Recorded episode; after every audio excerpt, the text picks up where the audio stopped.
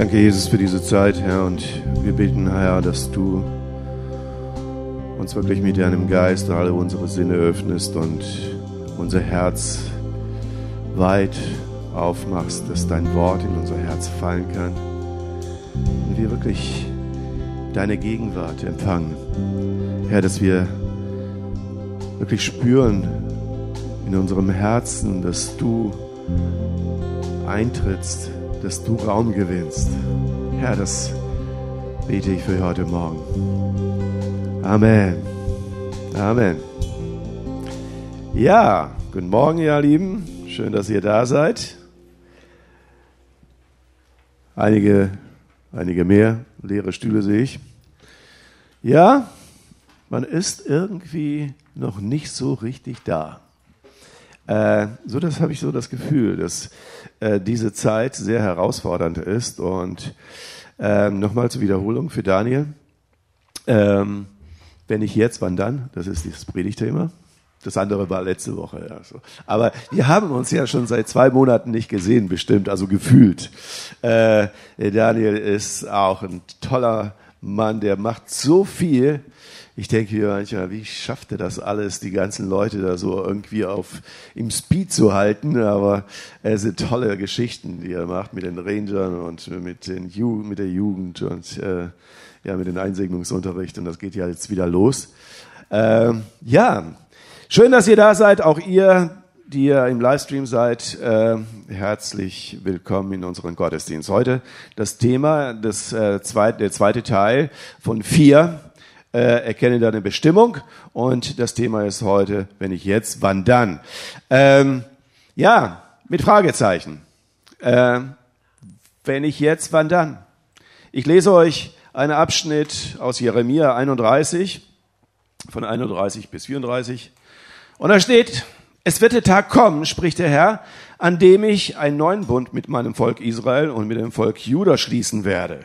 Dieser Bund wird nicht so sein wie der, den ich mit ihren Vätern schloss, als ich sie aus der Hand äh, nahm aus der, äh, und aus Ägypten herausführte. Sie sind mein Bund, sie sind meinem Bund nicht treu geblieben, deshalb habe ich mich von ihnen abgewandt, spricht der Herr.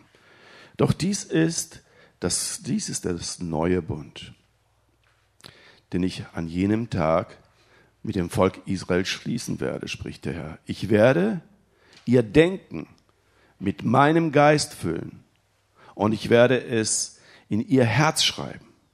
Und ich werde ihr Gott sein und sie werden mein Volk sein. Niemand muss dann noch seine Freunde belehren und keiner seine, seinen Bruder ermahnen. Lerne den Herrn kennen. Denn alle werden mich kennen. Alle, vom kleinsten bis zum größten, spricht der Herr und ich will ihnen ihre Sünden vergeben und nicht mehr ihre bösen Taten denken. Das hat Jeremia geschrieben, lange bevor Jesus kam. Und man hat oft das Gefühl, wenn man die Bibel liest, bei Gott dauert das alles so lange. Es dauert immer ewig, bis irgendwann sich das erfüllt, was er verheißen hat. Und hier ist eigentlich die Rede, dass Jesus kommen wird und das hat einige hundert Jahre gedauert, bis Jesus gekommen ist. Und jetzt müsst ihr euch mal vorstellen, äh, das Volk Israel wartet.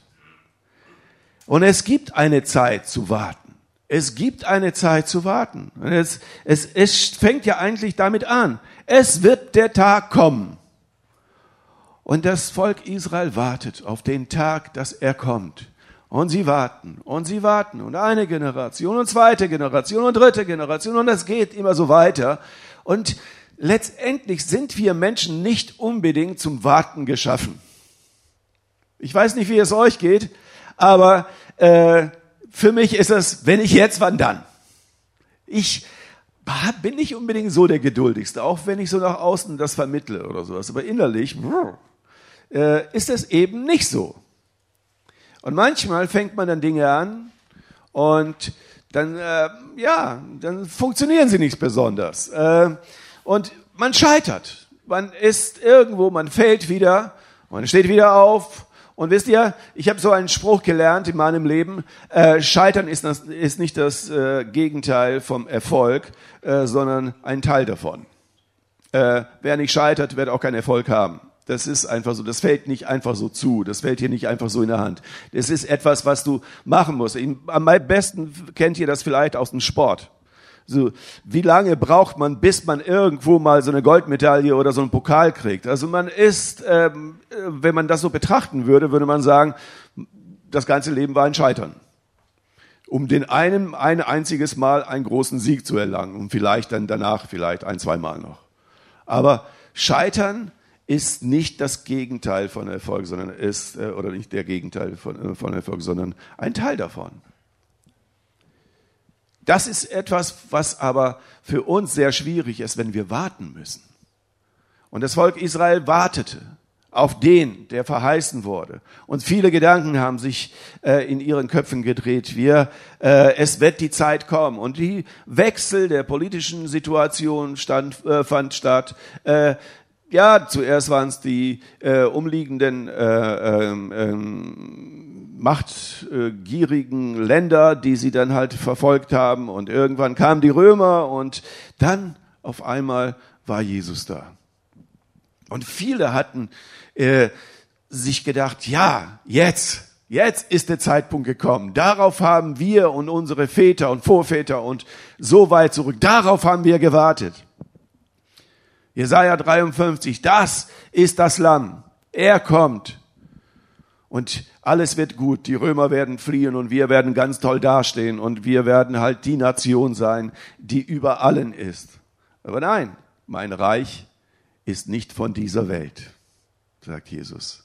Mein Reich ist nicht ein, ein politisches System. Mein Reich ist nicht irgendwo äh, zu sehen in der Art und Weise, wie regiert wird, sondern mein Reich ist in dir, in deinem Herzen. Da ist mein Reich. Apostelgeschichte ging es dann weiter. Jesus nach der Auferstehung war noch mit seinen Jüngern und bevor er entrückt wurde in den Himmel, hat er ihnen etwas gesagt. Und als er mit ihnen beim Mahl war, 4 bis 8, Apostelgeschichte 1, 4 bis 8, und als er mit ihnen beim Mahl war, befahl er ihnen, Jerusalem nicht zu verlassen, sondern zu warten. Oh Gott, schon wieder warten. Und wenn ihr in der Tradition, der jüdischen Tradition seid und wenn ihr dieses Wort warten hört, das kann dauern. Das kannten sie aus ihrer ganzen Geschichte. Sie haben gewartet und gewartet und das hat immer gedauert. Und, und er sagt, verlasst nicht Jerusalem, sondern wartet. Wartet auf die Verheißung des Vaters, die er, so spricht er, von mir gehört habt. Denn Johannes hat mit Wasser getauft, aber ihr sollt mit dem Heiligen Geist getauft werden, nicht lange nach diesen Tagen die nun zusammengekommen waren, fragten ihn und sprachen, Herr, willst du in dieser Zeit wieder aufrichten das Reich für Israel? Ungeduld. Herr, wird das jetzt noch, solange wir noch leben, wirst du das Reich aufrichten? Werden die Römer vertrieben? Wird jetzt irgendwo, fängt es jetzt an? Und dann sagt Jesus etwas, äh, was sie gar nicht hören wollen. Es gebührt euch nicht Zeit oder Stunde zu wissen, die der Vater in seiner Macht bestimmt hat. Aber ihr werdet die Kraft des Heiligen Geistes empfangen die auf euch kommen wird und werdet meine Zeugen sein in Jerusalem und in ganz Judäa bis ans Ende der Erde. Ja, cool. Es gibt eine Zeit zum Warten. Das ist wohl wahr. Es gibt eine Zeit in deinem Leben auch zu warten. Es gibt eine Zeit, nicht nur zu warten und nichts zu tun, sondern zu warten und zu denken, äh, äh, wirklich sich auf Gott zu verlassen, sich auf Gott auszurichten. Und Gott möchte, dass du eins weißt. Auch in dieser Zeit sind wir total eingeschränkt. Wir sind, äh, ich sehe euch alle mit Masken. Manche, manchmal erkenne ich sogar die Leute nicht mehr. Wir sind eingeschränkt. Wir warten. Wir warten und wir haben dieses Warten letztendlich schon so irgendwie satt, aber auch das Warten hat eigentlich etwa ein Spuren an uns hinterlassen. Wir sind bewegungsunfähig geworden. Unsere Verabredungen werden weniger. Unsere Beziehungen werden weniger. Wir haben eine Schwierigkeit, wieder unser soziales Leben einfach äh, wieder in Gang zu kriegen. Es überlastet uns alles, es überfordert uns alles. Diese ganzen Lockdowns und diese ganze Geschichte, was eigentlich gelaufen ist, so, die erschweren unser ganzes Leben und unser ganzes Denken. Und wir warten, dass irgendwann irgendwie wie so eine Art Fingerschnipsen und jetzt geht's wieder los. Aber eigentlich haben wir Angst von diesen, es geht wieder los, weil da muss ich mich ja wieder bewegen. Und dann geht's wieder los und dann, so viel will ich gar nicht mehr machen. Früher habe ich viel zu viel gemacht. Ich war viel zu überfordert. Eigentlich war diese ganze Zeit gar nicht so schlecht für mich, mal ein bisschen zurück zu, mich zurückzunehmen. Und eigentlich gar nicht so viel irgendwelche Besuche oder irgendwo hingehen zu müssen. Und eigentlich von der Arbeit nach Hause und nur müde. Aber wisst ihr, dieses Prinzip macht einen müde. Es tötet uns. Es gibt Zeiten, wo du wartest, aber es gibt auch eine Zeit, wo Gott dir einfach sagt, hey, warte nicht einfach nur zu Hause und in einer entspannten Haltung, sondern bewege dein Herz. Richte es zu mir aus. Ich will dir mit neuer Kraft füllen. Ich will dich erfüllen, damit du weißt, dass diese Zeit eigentlich nur die Ruhe vor dem Sturm ist. Ich weiß nicht, wie viel Sturmerfahrung wir haben, wie viel Widerstandsfähigkeit wir haben. Ich weiß nicht, ob wir äh, äh, es schaffen, aus unserer, ja, es gibt dieses typische griechische Wort Agonie, ne? so dieses, irgendwie, alles ist zu viel. Es gibt eine Zeit zu warten. Diese Zeit ist nicht passiv. Und ich rufe uns, die ja Jesus kennt, hey, nutzt die Zeit, nutzt die Zeit. Verstricke dich nicht in die religiöse Gedanken. Du kommst nicht zum Gottesdienst deswegen, damit du guter Christ bist. Du kommst zum Gottesdienst, damit du von Gott etwas empfängst. Du kommst nicht zum Gottesdienst, um dir eine Predigt anzuhören, sondern du kommst zum Gottesdienst, damit du vom Geist Gottes erfasst wirst. Das ist eigentlich der Sinn der ganzen Geschichte. Religiosität ist so eine menschliche Vermenschlichung von Gott. Man versucht irgendwie Gott äh, logisch äh, irgendwo in eine Schublade zu stecken. Das ist nicht der Weg. Es gibt eine Zeit zu warten. Es gibt eine Zeit, wo du auch ungeduldig wirst. Aber es gibt auch eine Zeit, wo dich Gott fordert. Es gibt eine Zeit, wo er gesagt, steh auf.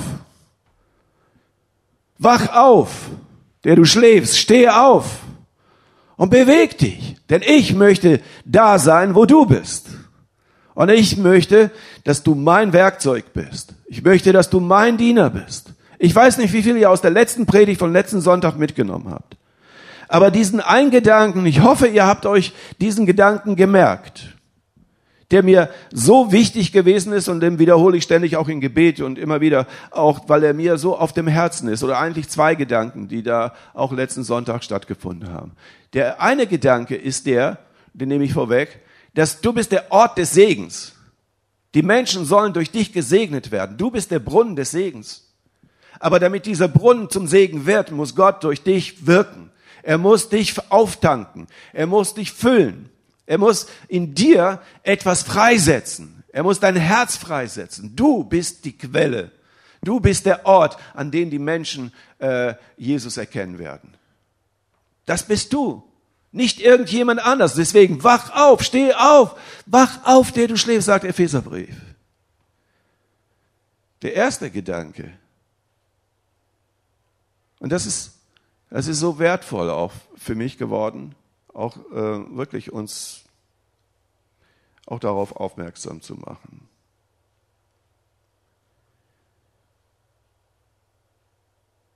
Uns ist es nicht gegeben, einfach still dazustehen, zu abzuwarten, wir leben nicht mehr im Alten Testament. Wir sind nicht mehr in der Situation, wo wir auf irgendwas warten müssen. Das einzige Warten ist auf die Wiederkunft Jesu. Und in dieser Zeit sind wir herausgefordert. In dieser Zeit müssen wir alles geben. Und das ist eben etwas, ja, was wir uns wirklich bewusst machen sollen dass es etwas ist, ja, was uns, was uns wirklich auch äh, bewegen sollte.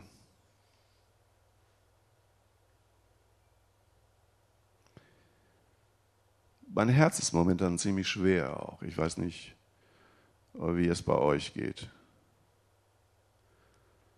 Aber mir fällt es nicht leicht momentan auch zu predigen, weil ich merke, dass die Menschen müde geworden sind.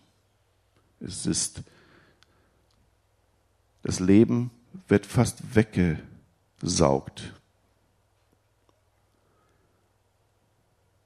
Wir sind geschaffen, um mit Gott Gemeinschaft zu haben. Und der Teufel versucht, Beziehungen kaputt zu machen. Dein Potenzial ist größer, als du glaubst. Dein Potenzial ist so groß, aber wir machen es klein. Ich habe diese Geschichte von der Ente erzählt letzten Sonntag. Du bist berufen, du bist bestimmt, Gottes Werk zu tun. Aber manchmal tun wir Dinge, die zu niemand, die für mich nicht nütze sind und für andere auch nicht. Wir versuchen uns auf anderen Gebieten, aber dort finden wir nicht das, was wir brauchen, weil es nicht unsere Bestimmung ist. Und so wie die Ernte versucht zu klettern und nicht, weil sie in der Schule der äh, Tiere ist und versucht zu klettern auf diesen Baum oder wo auch immer hochzukommen und vernachlässigt eigentlich ihre Bestimmung, eine gute Schwimmerin, gute Fliegerin zu sein. Und am Ende, was passiert am Ende? Dann ist sie eine mittelmäßige Ente. Kann nicht gut schwimmen, kann nicht gut klettern, das definitiv. Laufen sieht auch doof aus. Und ja, fliegen ist auch nicht so der Bringer. Erkenne deine Bestimmung. Wach auf. Lass es nicht zu, dass der Teufel dich, dich aussaugt, dass er dir alles raubt. Wir waren gestern, Heike und ich, waren äh, verabredet. Und wisst ihr, da sage ich jetzt erstmal, plauder mal aus eigenem, eigener Tasche so ein bisschen. Auch mir geht es so. Ach, ich habe gar keinen Bock. Irgendwie Verabredung und so. Wieder mit Leuten sich treffen, irgendwo zum Essen gehen und so. Restaurant und so. Aber dann, ja, wir haben es gemacht. Und ihr ist so interessant. Auf einmal passiert etwas und du hast Freude daran. Und du sagst dir, wow, das ist toll. Ich liebe das. Eigentlich habe ich es schon fast vergessen. Wie gut das tut, sich mal wieder zu verabreden, etwas miteinander zu unternehmen. Und man merkt auch gegenseitig, da ist Interesse da. Die Gespräche werden nicht mehr so oberflächlich. Na, wie läuft's und so, was macht die Arbeit, bla, bla, bla. Sondern auf einmal werden die Gespräche tiefgehender weil man ja über die Zeit ja auch letztendlich irgendwo so viel verloren hat. Ich habe euch erzählt von einem Traum, den ich gehabt habe vor einigen Wochen, Monaten. Der Teufel versucht, dir jegliche Entscheidung zu rauben und du wirst allein. Du bist allein und du wirst allein isoliert von Teufel und du wirst von ihm zurückgedrängt dass du bloß nicht irgendwelche wichtigen Entscheidungen triffst. Und das ist so schlimm. Und ich glaube, deswegen fällt mir das auch so schwer.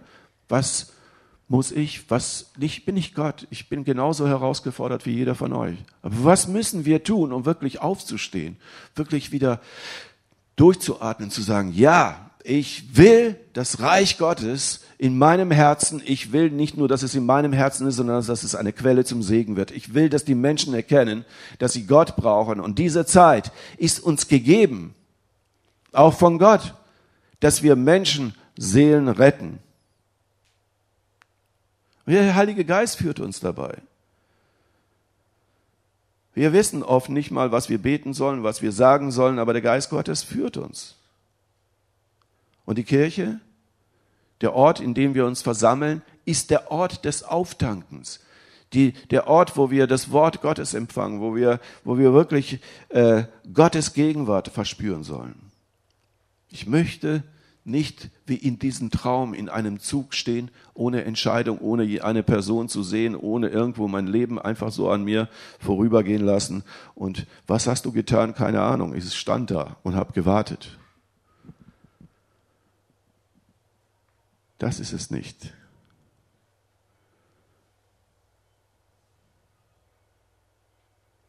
Wir brauchen neue Kraft. Warum habe ich dieses, diese Schule des Dienstes angefangen und am 26. werden wir das anfangen. Wir werden im Lobpreis und Gebet freigesetzt werden, um aktiv Gott zu dienen. Nicht passiv, sondern aktiv. Und ich möchte in dieser Zeit dieses ganzen Ablaufs, in diesen zehn oder zwölf äh, äh, äh aufeinanderfolgenden Wochen, möchte ich uns zurüsten, praktisch zu werden. Ich sage das auch immer wieder im Gebet. Also wir wollen nicht Theologie, sondern wir wollen Theophilie. Eine Beziehung zu Gott, eine Liebesbeziehung zu Gott, eine Beziehung, eine Freundschaftsbeziehung, eine Beziehung, die sich, äh, ja, die eine, eine, eine, ein Herz bedarf. Wie der beste Freund, den du hast und du sagst ja, hey, den möchte ich nicht, dass er irgendwo leidet, sondern ich möchte ihm helfen, ich möchte ihn unterstützen. Und wir haben einen Gott, der nicht äh, verletzt ist, aber er leidet darunter, dass wir irgendwo unsere Herzenstür zumachen. Und sagt, wo sind meine Kinder? Wo sind meine äh, Krieger? Wo sind meine Kämpfer? Und das muss gelernt werden. Es muss wieder von neuem gelernt werden. Es wird nicht nur so, wie es in, äh, äh, äh, in der Bibel steht, halt letztendlich, ja, das wird halt, da braucht dich keiner mehr belehren. Belehren braucht uns keiner. Das ist wohl wahr. Es braucht uns keiner belehren, dass wir das Evangelium, die frohe Botschaft in die ganze Welt rausbringen wollen. Das braucht uns keiner belehren, das wissen wir. So, die Frage ist nur, wie? Wie sollen wir das machen? Und das Wort sagt uns, ich habe euch ausgerüstet. Ich habe euch das gegeben, was, was ihr eigentlich äh, äh, braucht. Und äh, ja, das ist eben letztendlich der Punkt, worauf wir hinaus wollen in diesen ganzen Zeit. Und deswegen möchte ich uns auch dieses abschließende äh, Apostelgeschichte 2, 14 bis 21 lesen als die da gewartet haben und gewartet haben in so einer Art äh, Lockdown auf den Obersaal, ein, ein, ein, ein selbst auferlegtes Lockdown, weil sie gar nicht wussten, was sie machen sollen. Und sie haben sich Geschichten erzählt. Das waren also zehn Tage, saßen sie da und beteten. Und sie haben, als Jesus, also zehn Tage nachdem Jesus entrückt worden ist, und sie saßen da oben und beteten und haben sich Geschichten erzählt, wie toll das eigentlich mit Jesus gewesen ist und was wir alles erlebt haben, welche Wunder und Zeichen wir erlebt haben. Und sie warten und sie warten. Und ein Tag vergeht, zwei Tage vergehen, drei Tage vergehen und so vergehen zehn Tage. Und letztendlich kommt dieser Moment, wo der Heilige Geist ausgegossen wird. Kommt, dieses, kommt dieser Moment, wo sie eigentlich in so einer Art Agonie, was ich gesagt habe, in so einer Art tiefen Entspannung und nicht wussten, was machen wir jetzt eigentlich, wohin geht's denn? So ähnlich wie jetzt auch hier. Was machen wir denn jetzt? Was passiert denn jetzt? Und was passiert? Es braucht ein Feuer. Es braucht ein geistliches Feuer auf deinem Leben. Es braucht ein geistliches Feuer. Es braucht eine innere Veränderung. Es braucht eine Herzensveränderung. Es braucht ein Ja zu Gott und ein Ja zu seinem Auftrag. Das braucht es. Und du kannst das in deinem Verstand so oft wie möglich rezitieren und alles da nochmal wiederholen, aber es passiert gar nichts, wenn du äh, nicht mit dem Feuer Gottes erfüllt bist. Und deswegen rufe ich uns auf, lasst uns wirklich unsere Herzen auftun, lasst uns wirklich das auftanken, lasst uns auftanken von dem Feuer, das nur Gott geben kann. Und wenn das passiert, dann habe ich keine Sorge. Ich brauche niemanden belehren oder niemand erklären, wie er seinen Job zu machen hat. Das weiß jeder von uns. Das weiß er dann. Wenn der Heilige Geist in deinem Herzen anfängt zu brennen, dann weißt du, was du zu tun hast dann frage nicht Gott, ja, was soll ich denn jetzt machen?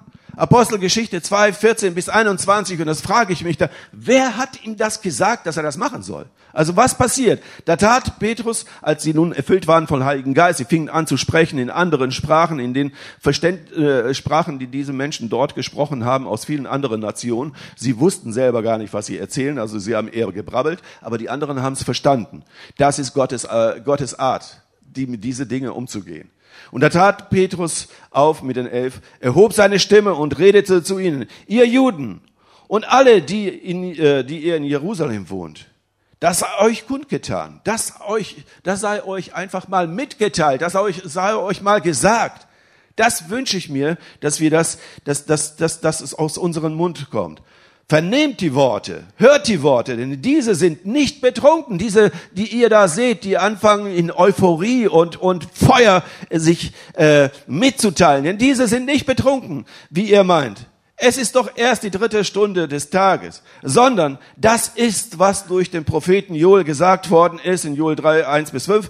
Das, äh, und es soll geschehen in den letzten Tagen, spricht Gott, da will ich ausgießen meinen Geist auf alles Fleisch und eure Söhne und eure Töchter sollen Weissagen und eure Jünglinge sollen geistige äh, Gesichter sehen und eure Alten sollten Träume haben und auf meine Kinder äh, und auf meine Knechte und auf meine Mägde will ich in jenen Tagen von meinem Geist ausgießen und sie sollen Weissagen. Und ich will Wunder tun, oben im Himmel und Zeichen, unten auf der Erde, Blut und Feuer und Rauchdampf und die Sonne soll in äh, Finsternis verwandelt werden und der Mond in Blut. Er, der große und herrliche Tag des Herrn kommt. Und es soll geschehen. Wer den Namen des Herrn anruft, wird Wer den äh, Namen des Herrn anrufen wird, der soll gerettet werden. Darauf kommt's an. Es geht nur darum. Das ist die Entscheidung, das ist die essentielle Entscheidung für jeden äh, Menschen auf dieser Erde, dass er eine Entscheidung für Jesus Christus soll. Aber wenn die Menschen das sehen, wenn sie dich sehen in der Kraft des Heiligen Geistes, dann werden sie diese Entscheidung treffen. Sie werden sie treffen. Du musst sie nicht dazu überreden, du brauchst sie nicht überzeugen, sondern sie werden es tun. Jetzt ist die Zeit. Jetzt ist die Zeit. Jetzt ist die Zeit zu handeln. Jetzt ist die Zeit. Das ist die Zeit. Wenn ich jetzt, wann dann? Auf was warten wir? Es hat sich ja alles erfüllt. Pfingsten ist passiert. Der Heilige Geist ist ausgegossen. Es gibt keine Ausrede mehr. Es gibt keine Ausrede mehr. Da ist Corona, da ist was weiß ich denn, Katastrophen. Also, das ist ja alles vorausgesagt. Das ist keine Ausrede, sondern jetzt ist die Zeit. Wenn ich jetzt, wann dann? Kennedy hat einmal gesagt, wann, wenn nicht jetzt? Wo, wenn nicht hier? Wer, wenn nicht wir? Das ist der Gedanke, der dahinter steckt. Jetzt ist die Zeit. Also mühe dich, lass dein Herz aufgehen, lass wirklich den Heiligen Geist Raum gewinnen. Vergrab dich nicht in die Umstände.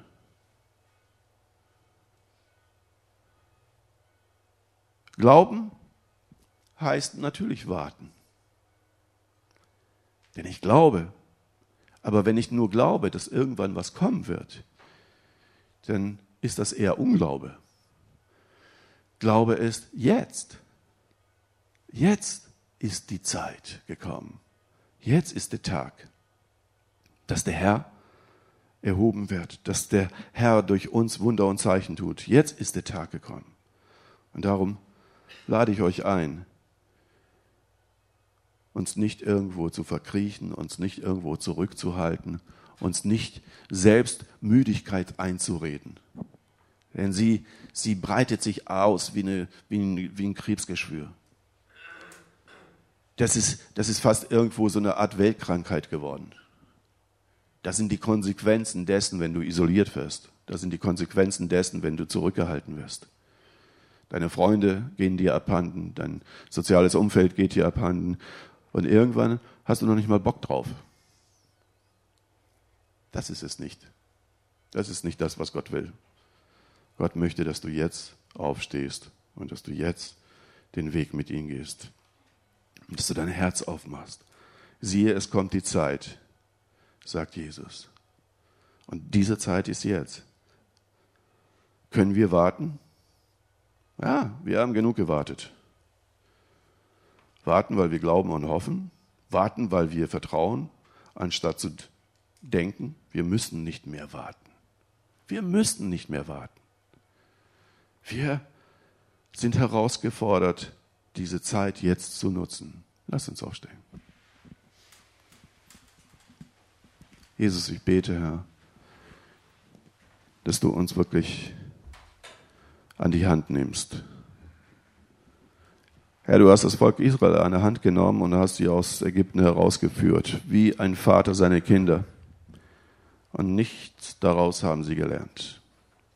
Du warst bei ihnen hast Herr, hast sie wirklich so vom Herzen geliebt und hast ihnen alle Macht erwiesen und gezeigt. Und nichts haben sie daraus gelernt.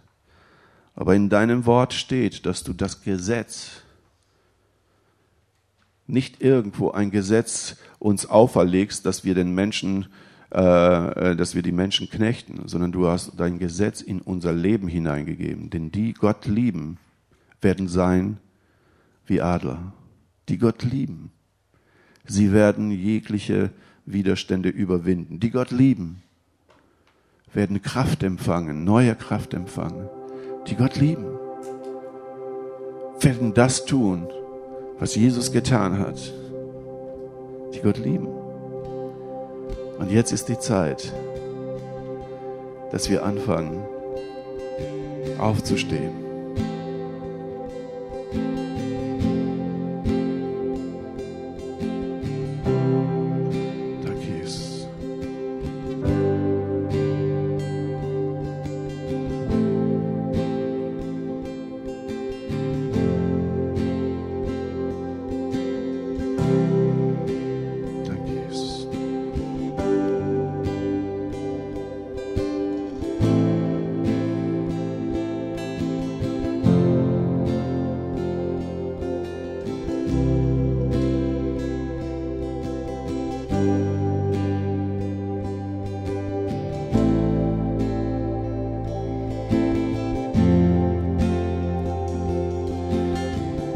Jesus, ich bete, Herr, dass wir jetzt eine Entscheidung treffen.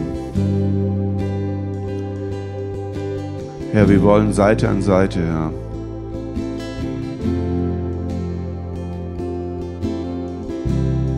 Herr, wirklich dein Wort lebendig machen. Wir wollen aufwachen, Herr. Wir wollen nicht, Herr, müde vor uns herleben wir wollen aufwachen, Herr.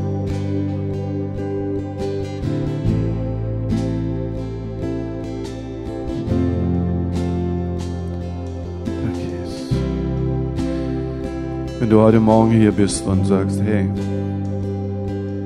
ich habe die Nase voll von den Ganzen. Und ich weiß, das Reich Gottes ist nicht irgendwo um irgendwelche Opposition gegen irgendwelche Leute zu führen, sondern es ist, das Reich Gottes ist dazu da, damit in deinem Herzen Friede herrscht und die Sehnsucht, dass seine Kinder gelöst und errettet werden. Nutze den Augenblick, nutze diesen, diesen Zeitpunkt. Wenn du heute da bist und sagst, hey, ich möchte von Gott gebraucht werden. Wenn nicht, dann sage ich dir ganz klar ins Gesicht, das ist Religiosität. Wenn du nicht Gottes Absichten umsetzen willst, wenn du nicht seinen Herzschlag spürst, wenn du nicht bereit bist, aufzustehen für deinen Herrn, einzutreten für sein Wort, einzutreten in dieser Welt, damit Menschen gerettet werden, dann ist es nur Kultur, Theater, Hobby, keine Ahnung, gut Mensch sein, zur Kirche gehen, schöne Musik hören aber es ist nicht, es ist nicht der lebendige Glaube. Es ist nicht das, wozu du bestimmt bist. Der Auftrag der Kirche ist durchzubrechen. Der Auftrag der Kirche ist, Menschen zu Gott zu führen, sie zu erreichen. Danke, Jesus. Danke, Jesus. Und wenn du heute da bist und sagst, ja, ich möchte, ich möchte diesen Geist, ich möchte dieses Feuer, ja, dann lade ich dich nicht nur zum 26. ein, hier zu den Abend zum Gottesdienst, sondern ich lade dich ein, jetzt eine Entscheidung zu treffen und lass dich führen von diesem Geist. Lass dich leiten. Jesus, ich bete, dass das geschieht, Herr. Ich bete, dass du wirklich, Herr, uns jetzt freisetzt. Und wenn du noch keine Entscheidung für Jesus getroffen hast, diese Möglichkeit hast du jetzt. Jesus, ich bete für diejenigen, die eine Entscheidung treffen wollen, dass sie wirklich also konsequent wirklich vor dir aussprechen, Jesus, ich möchte dir gehören und ich möchte wach werden und ich möchte wirklich erfüllt werden mit deinem Geist und ich möchte ein neues Leben mit dir leben. Danke, Jesus. Danke, Jesus. Danke, Jesus. Danke, Jesus. Amen.